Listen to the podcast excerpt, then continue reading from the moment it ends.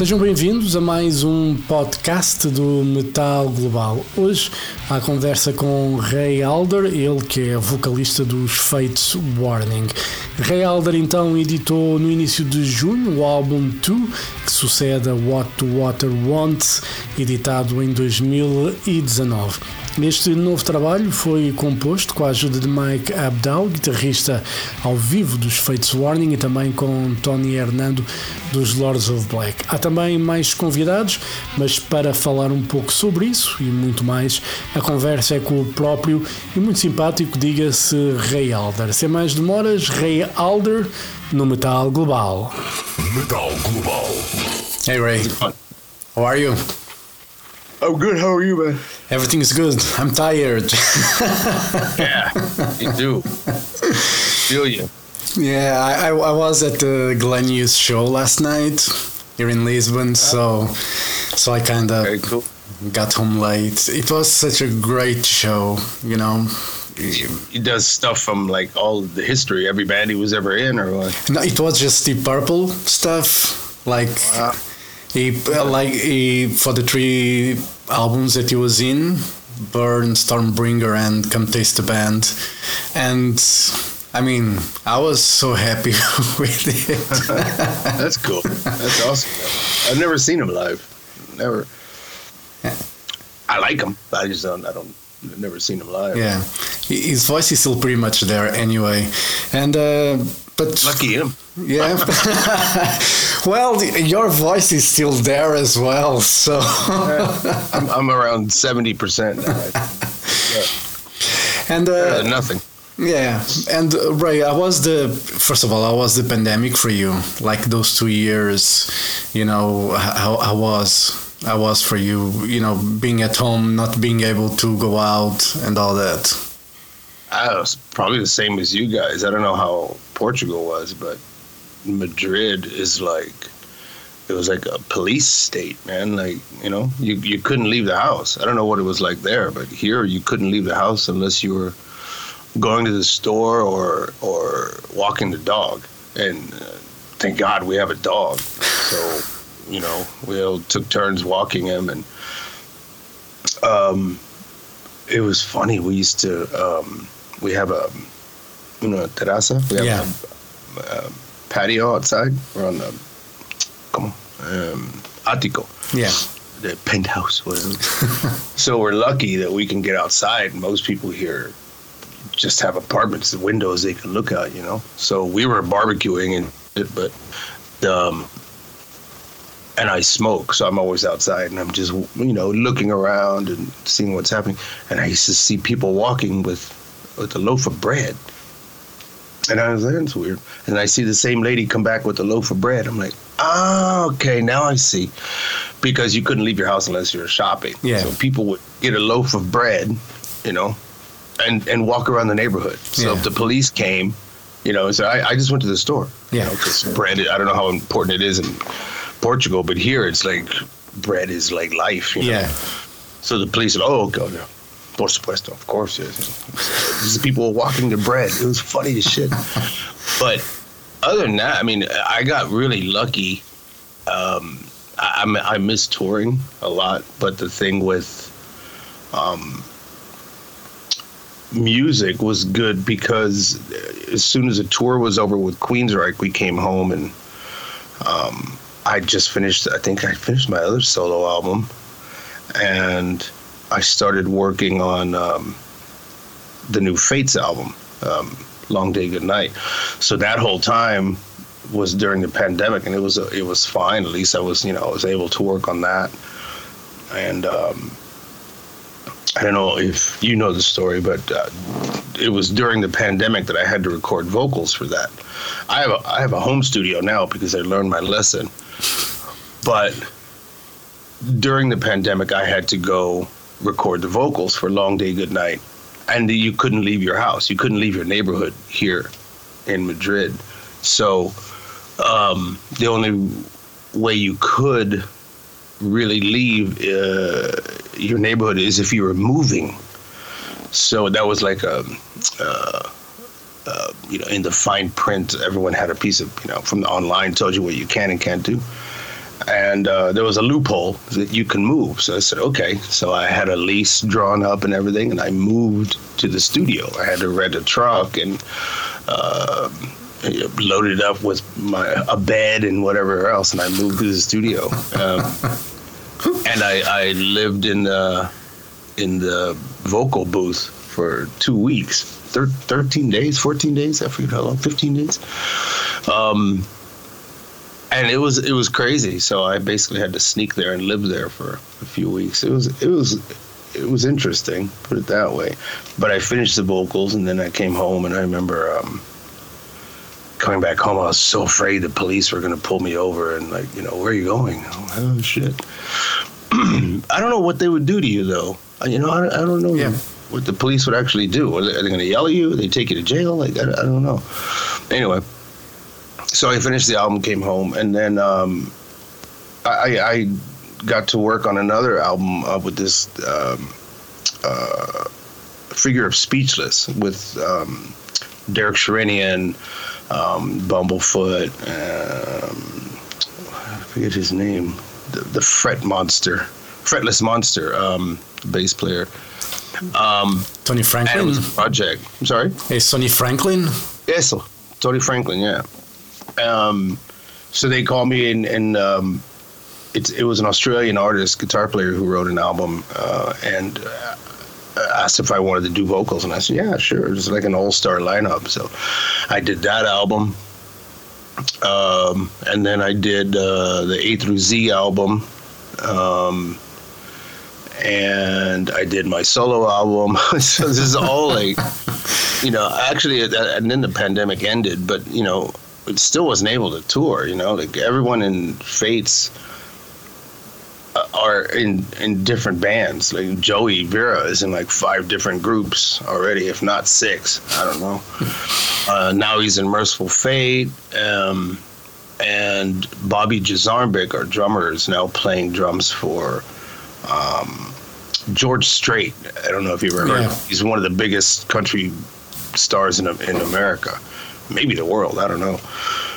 And Bobby's playing drums with him, and, and they're doing like stadiums, dude, like forty thousand people, uh, you know, uh, in the round, and that's like Bobby's dream. Bobby's like a, a country music fan. He loves country music. Like on the tour bus, he would always, you know, we'd, start, we'd have a couple of drinks, and Bobby was like, "Hey man, check this out, dude," and he'd put on some country music. I'm like, "No, dude."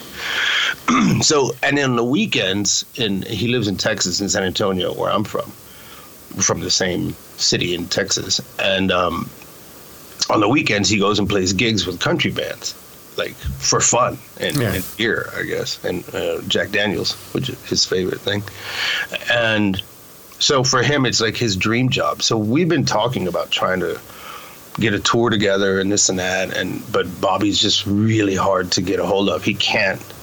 Uh, he can't leave for more than like a week because George Strait might just go, "Oh, I want to do another show," you know, next Yeah. week or something. So we're kind of screwed on that end. But um, we we are talking about something next year, maybe because uh, next year is the 40th anniversary of, of Fates Warning of the band. So maybe we'll get together and do a few shows around the world.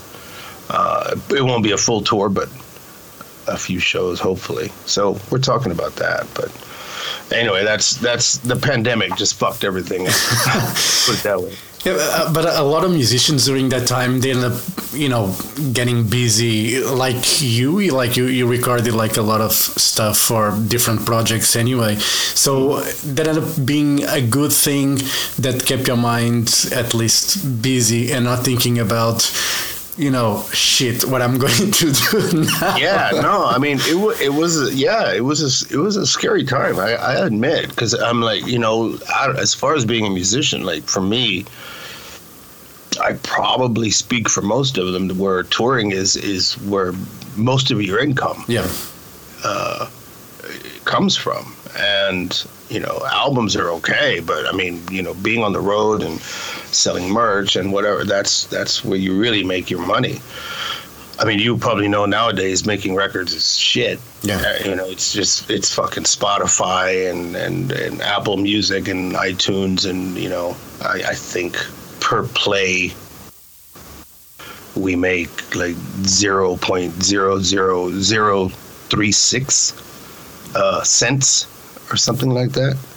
So in order to make one penny, you know, you have to have you know like 150 plays or something like that just to mm. make a penny, one cent. And I'm I'm not saying anything about anybody out there, the fans or whatever else, but you know, in the old days, everyone bought albums. Or, Yeah. Or, or tapes. Remember, I don't know how old you are, but I'm fucking old. but I remember in the old days when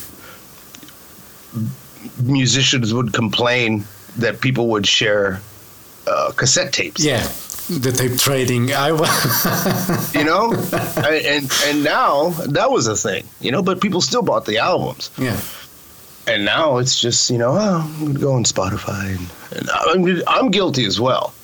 I mean, I listen to Spotify too. My, my wife has an account, but everything we listen to, we own. You know, we have every CD. It's just or or vinyl, whatever. It's just easier to put on. You know, Alexa, put on. You know, fucking Deep Purple yeah, you know uh, um, but it's funny because I, I i have a big system i have giant speakers i have these beautiful mirage speakers and a, and a great stereo and an eq and i have everything you know and i love listening to music when i get a chance but most of the time it's just alexa play alice in chains through that little fucking speaker you know I know. You know, I, I I'm the same. You know, I have like I have the the vinyl player there. I have a stereo system like 5.1 or whatever it Yeah. is, and Yeah. you know I got all bells and whistles because I like even to watch movies and you know now with Dolby Atmos, you know I'm a big fan of that. So I like to have a system that I can enjoy and take out the most out of music or out of the movie Yeah. that I'm watching, and. um but I still go like when I'm in the car now. I got a new car now, and it doesn't have like a CD player or yeah no cd player no not just bluetooth yeah, That's the same thing. We got a we got a new car a couple of years ago, and we're like, "Where's the CD player?" Fuck! And there's not even like a connect. Well, there's a USB. Yeah. I guess. But nobody uses i um, iPods anymore. iPod is that what it was? Yeah, the iPod, yeah. So now it's just you stream it from your phone. You know, like Siri. Boom, Yeah. Spotify. it's it's just fucking weird, man. And uh, you know, I mean, I guess it's it's something. It's better than nothing yeah. you know, money wise, but it's just not the same as it used to be. And um, But but you think that it takes kind of you know I- I'm 47 and you know I'm I'm from the, the the time of tape trading as well. That's how I discover a lot of bands. You know, Yeah, bec- be- because we're talking in a time where you know, like in Portugal, for instance, you know, to get American bands or either they were big bands or it'd be very difficult to get the CDs imported, and it's imported, so it's Yeah. expensive. Yeah, exactly.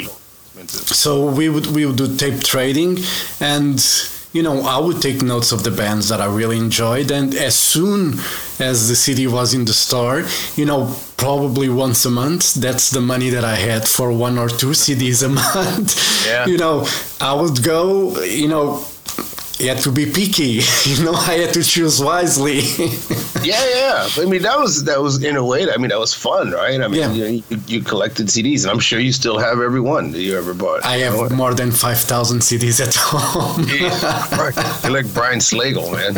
You should see Brian Slagle from Metal Blade has a a room. He has two rooms full of CDs and vinyl, and it's crazy. I've never seen anyone with more CD. He probably has, I don't know, ten thousand or hmm. something, man. It's it's insane. My, Anyway. my CDs are distributed throughout the. I have two bedrooms, so they are in two bedrooms and in the sitting room as well. and Yeah, I mean that's cool. See, yeah, that, but, that's and vinyl too. But now, now vinyl's coming back, which I think is funny. I read something the other day. I don't know where I read it, but it said something like seventy percent of people who collect vinyl don't have a, a record player. yeah, You know, we have one. We rarely ever use it, but we have a ton of vinyl. My wife has a ton of vinyl, I have some. I don't have that much, but I think I have every Fates Warning album on vinyl. That's probably it. Eh, but it's, it's just funny and collecting. I was the same, man. You know, I, I still have, I think in my my mother's house in Texas, all the albums that my brother and I collected when we were kids. We never threw them away. Yeah. He doesn't have record players. I think they're just stored at my mother's house in, in Texas. But we had so much vinyl, you know. And I remember uh, the um, uh, the Armored Saint, the very first EP was was like one of the first vinyls I ever bought. I remember. Um, I told this story the other day that uh, you know the old days of, of going to the record store and looking around, you know, and I pulled this out and I was like, "Ah, this is rad," because it was just you know the black cover with the red armored saint, and he, on the back was them in black and white, and I was like, "Ah, this band looks rad, cool." So I bought that album, and I bought uh, uh, uh, Grim Reaper. Yeah. I think it was "See You in Hell." That was a song. I don't remember, but I had those two albums. Anyway, I still have those somewhere. They're Yeah. some shit, but I, I don't know. Now it's um, again, you know, Alexa, Play. Play. Alice in Chains. Aquí tienes Alice in Chains. Well, uh, it's funny when sometimes Alexa or Siri gets the name mixed up and they play something completely different. Yeah, yeah, yeah. And I'm like, I need to work on my accent because she f- doesn't fucking recognize my accent Her anyway. accent's hilarious when she, when she play, when she says you know whatever Guns N' Roses and whatever. It's just, it's just funny. It's crazy. And you know, when did you start working on the songwriting for Two, your the new solo Um, record? It was actually a while back, um, quite a quite a long time ago, like over well over a year. Uh, I I remember being home one day and um, I just thought I thought to myself, I was like, I'm gonna start working on a on a new solo album, and I was like, I should probably. I I have a contract with Inside Out for two albums, and I was like thinking, man, I should probably get a hold of Inside Out, uh, Tomas, the president, and see if you know they want another one. Because at this point, I didn't know um, if they even did. And I said, I'm going to email him and see if he wants another album. And I didn't that day. But the very next day was the funniest fucking thing. It's like he he just sent me an email the very next day, and he just said, "Hey Ray, how's it going? You know, like, would you like to do do another solo album?" And I was like, "That was the weirdest thing, man. Just like, you know, when you think your phone's listening to you, Yeah. you, know, you get an ad for Toyota because you were talking about Toyota the day before. I was like, wow, that's weird. And I said, yeah, of course. So we started working on it like right away. And that was, again, like a year and a half, maybe even longer, two years maybe. Um, started working on that. And then in the middle of it, Mark Zonder gave me a call and, and, and said, you know, what do you think about doing this thing with this kind of music? And I was like, eh, it could be cool. So I, I put the solo album aside and started to work on the AZ thing, thinking it would be quick. I thought it would, you know, maybe a couple of months and, and be done with it. Ended up taking like nine months, I think, to, to finish everything. But in between, I was working on that and doing the solo album, and I did the A through Z thing first. And then um, I did the Figure of Speechless album as well. So I was like, you know, I'll get back to my solo album. I'll get back to it. I'll get back to it and finally I did. So we did, and um, uh, what was there was something interesting about that solo album too. Having to finish it. Oh, um, so then I, another project came up that I needed to start working on. So I said, I need to finish this fucking solo album now. So we did, and I worked really hard on it, and um, ended up. Uh, I don't know if it's interesting or not, but. Uh, every year we go to Uruguay. We go to Montevideo. We go to the beach in the in the uh, in the winter here for Christmas or whatever. We go to Uruguay um, because it's summer. It's there. some there, yeah. yeah. and we go to the beach, and uh, so I and I said I, I can't I can't go this year. I, I I have to finish this album. So I was home by myself, dying, and. Uh, just trying to finish the album, just to so I can start the next project. Um, so I guess that's how dedicated I was to finishing it. You know, I actually gave up my vacation. My my wife and stepson went. I was here by myself. but uh, so we finished that, and then I started working on another album, and, and that one now I finished that album too. So I think I've done like five or six albums in the last four years. Pretty crazy for me. That's really busy compared to like old with Fates, Yeah. do an album every you know four years or something like that. So, but it was cool. I, I really enjoyed working on the solo album. The music was really great, and um, the guys were just amazing. Mike and Tony were, Yeah. you know, anything you need. Let me. What about this? What about that? Yeah, yeah, yeah. So it was fun. It was, uh, it was an experience. Yeah, you know, one of the things about this record that I, you know, I I enjoy a lot. It's very song oriented. You know, it's heavy, still catchy. You know, the melodies are there, but it's still very much about the song, and uh, that's something that I enjoyed a lot because, you know.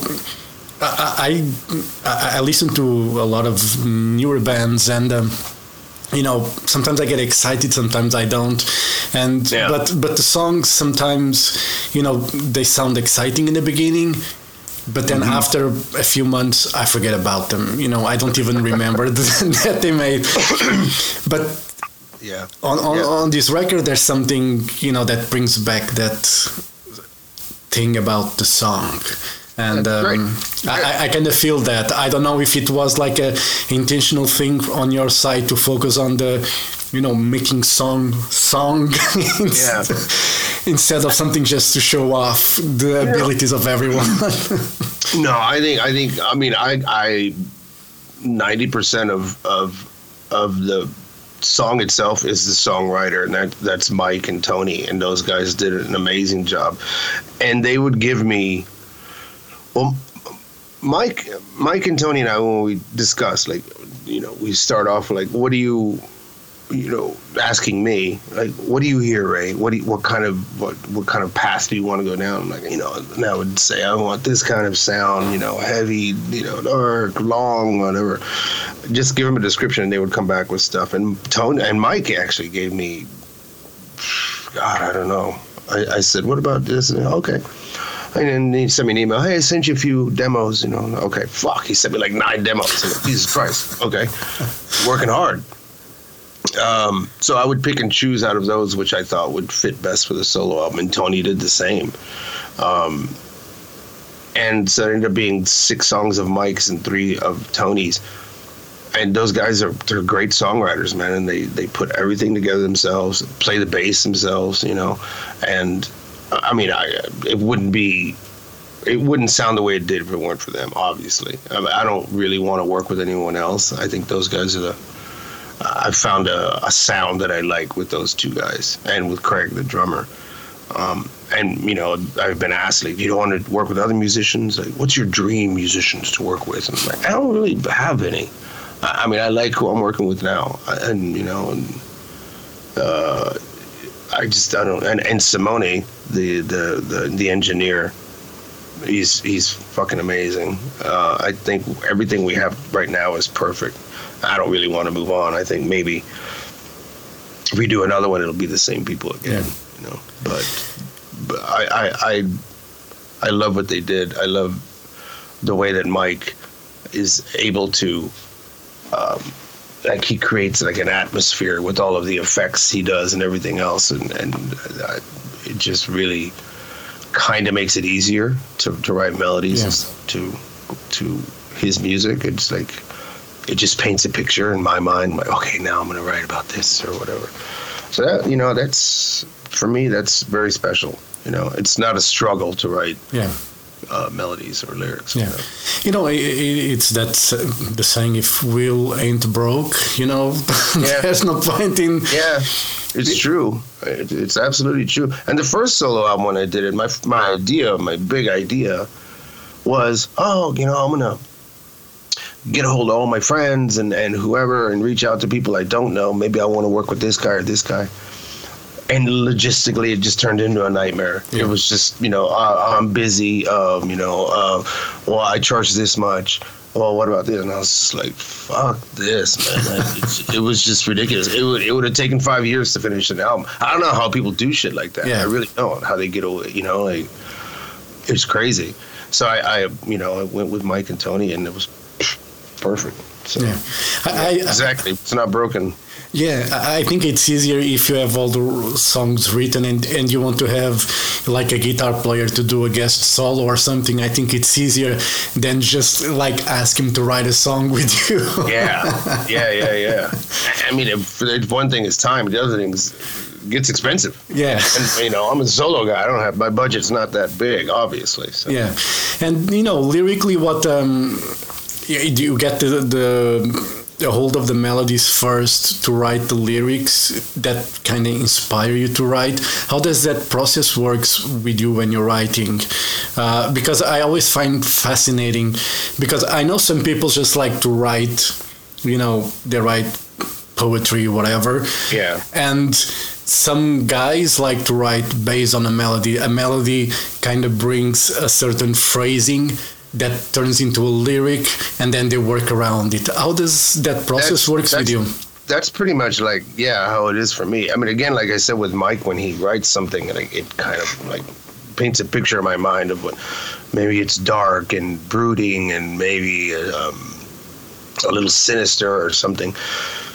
And so the the first song that came out, this Hollow Shell, was kind of like that. It was so dark and, and, and menacing and weird, and I was like, okay, I'm gonna. Uh, it's gonna be that kind of a lyric. Excuse me. So it ended up being for me sort of like a like a, a revenge kind of thing. That's what it. That's what it brought to my mind. So that's those kind of lyrics are just signed of someone who's been fucked over and and is looking uh, for payback, kind of thing. You know. Um, but yeah, normally I'll just listen, listen, listen, come up with a melody. I usually come up with. Uh, I'll, I'll have uh, maybe eight or nine tracks, and each one I'll sing a different melody. Um, and eventually, out of those melodies, I'll come down to something that maybe they all come together and mix and makes one. But I tried tons of different things, and the weirdest thing is that I usually end up going back to the first thing that came to my mind. It's the you know, I had ninety percent of the time it works that way Yeah, and I'll sing just bullshit lyrics while I'm writing the melody. And a lot of the times, uh, fifty percent of the time, I guess I'll say, those lyrics end up sort of making sense, and I'll write the song around that. So it's sort of a subconscious thing going on when I'm writing the melody. yeah, Um, that's fifty percent of the time. The other fifty percent, I'm just struggling to, to try and make sense to myself. You know, like Yeah. I mean, a lot of people can write bullshit lyrics and get away with it um, it- that make zero sense. But um, for me, I try to make sense, at least in my mind, and, and, and again, let the listener sort of put the song together themselves and let them figure out what they think it means, you know. Yeah. And, and it's it's kind of hard when you explain your lyrics to somebody and they're like, "Oh fuck, man, I thought it meant something." I ruined it for you. but I try not to do that. You know, I, I remember, I, I cannot see the band because I don't remember, but I remember listening not that long ago to a band and I was listening to the lyrics and I was trying to make sense of the words. And it, it, it seemed like it was someone wrote different sentences and put them together. Yeah. and I was like, It's true. I mean, some people do it, and they can. They can get away with it. You know, they really can. Uh, for me, I just feel weird, and then, and, and you know, and, and I always say, don't don't ask me about my lyrics, man. Don't. And everyone asks me about my lyrics, and I'm like, wow, it's, just, it's, it's about this, you know. But I've done it before, where.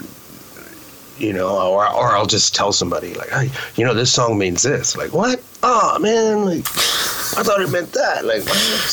Like, don't do that anymore. Okay, so I won't. I, I did.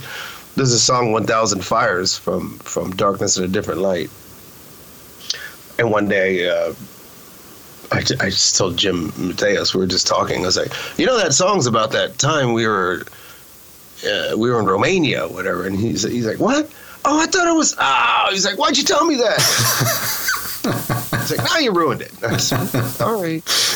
You know, so it's like, it's just, uh, you know, I, again, just let whoever is listening to it, let them think it is what they think it is. Yeah, you know, because for me, lyrics and I, this happened to a lot of, or some of some songs that I listen to, that the day that I'm listening, the song doesn't mean that much. But Yeah. in a certain day, in a certain mood, if you're going through something or you're just driving, you know, and not thinking about anything, all of a sudden the lyrics make sense. Yeah. You know? Yeah. And sometimes that takes can take can be instant or can take you know I remember uh, uh, American band Halestorm and I was talking to Lzzy Hale in December because they had one song from an album that they released years ago and when I listened to the record that song didn't mean anything to me. You know, I even skipped it. One day I was driving the car, listened to to that album, and that song made instant sense to me. it took me years, you know, and Yeah. that day for whatever the mood, and now I listen to the song, and I can paint a situation around it for me. Yeah. You know, Yeah. it's not the same as for her, but for me it made all the sense. Yeah, yeah, yeah. It's just funny. I mean, there's there's some some lyrics out there that that are just right in your face, tells you exactly what's happening. You know, you you you know from beginning to end. Okay, yeah. Country country artist lyrics, for Yeah. for instance, exactly. You know, four hungry children and a crop in the field. You know, uh, but I mean, there's like what's that song? The, the Kate Bush song that became really big all of a sudden because of Stranger Things. Yeah. Yeah. to me, those lyrics don't make any fucking sense at all. running up that hill, running up that building, running up, you know, and I think somebody even asked her, "What? What do you mean by that?" She's like, "Don't, don't even fucking."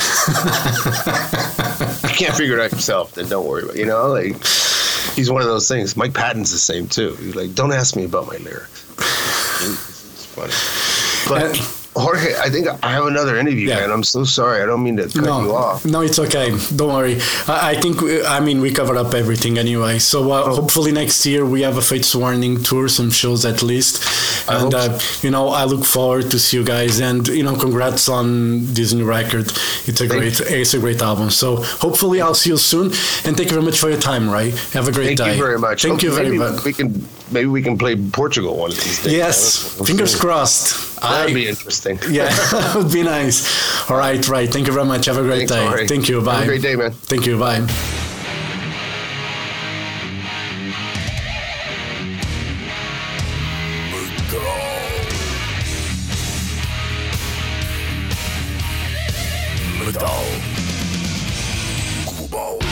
Metal Global foi conversa com Ray Alder para falar do seu segundo disco a solo, intitulado Tu. Ele que está a viver em Madrid, a viver em Espanha eh, neste momento, já há algum tempo, diga-se. Ah, foi conversa então com Ray Alder, ele que é também vocalista dos Fates Warning, para então contar um pouco mais como está a correr a vida e como foi gravar este segundo disco. E assim chegamos então ao final deste programa. Dúvidas ou sugestões? Envie e-mail para jorge.botas.rtp.pt. Podem passar pelo blog metalglobal.blogs.sapo.pt. Podem seguir no Twitter e Instagram em arroba Mountain King. Podem fazer like na página do Facebook do Metal Global e também seguir este podcast em Apple Podcasts, Spotify e Google Podcast. Já sabem que a versão rádio, versão completa com música, está disponível em exclusivo na RTP Play. Eu volto no próximo podcast. Um forte abraço. Children of the night, you will live through the centuries to come, as I have lived. Good night.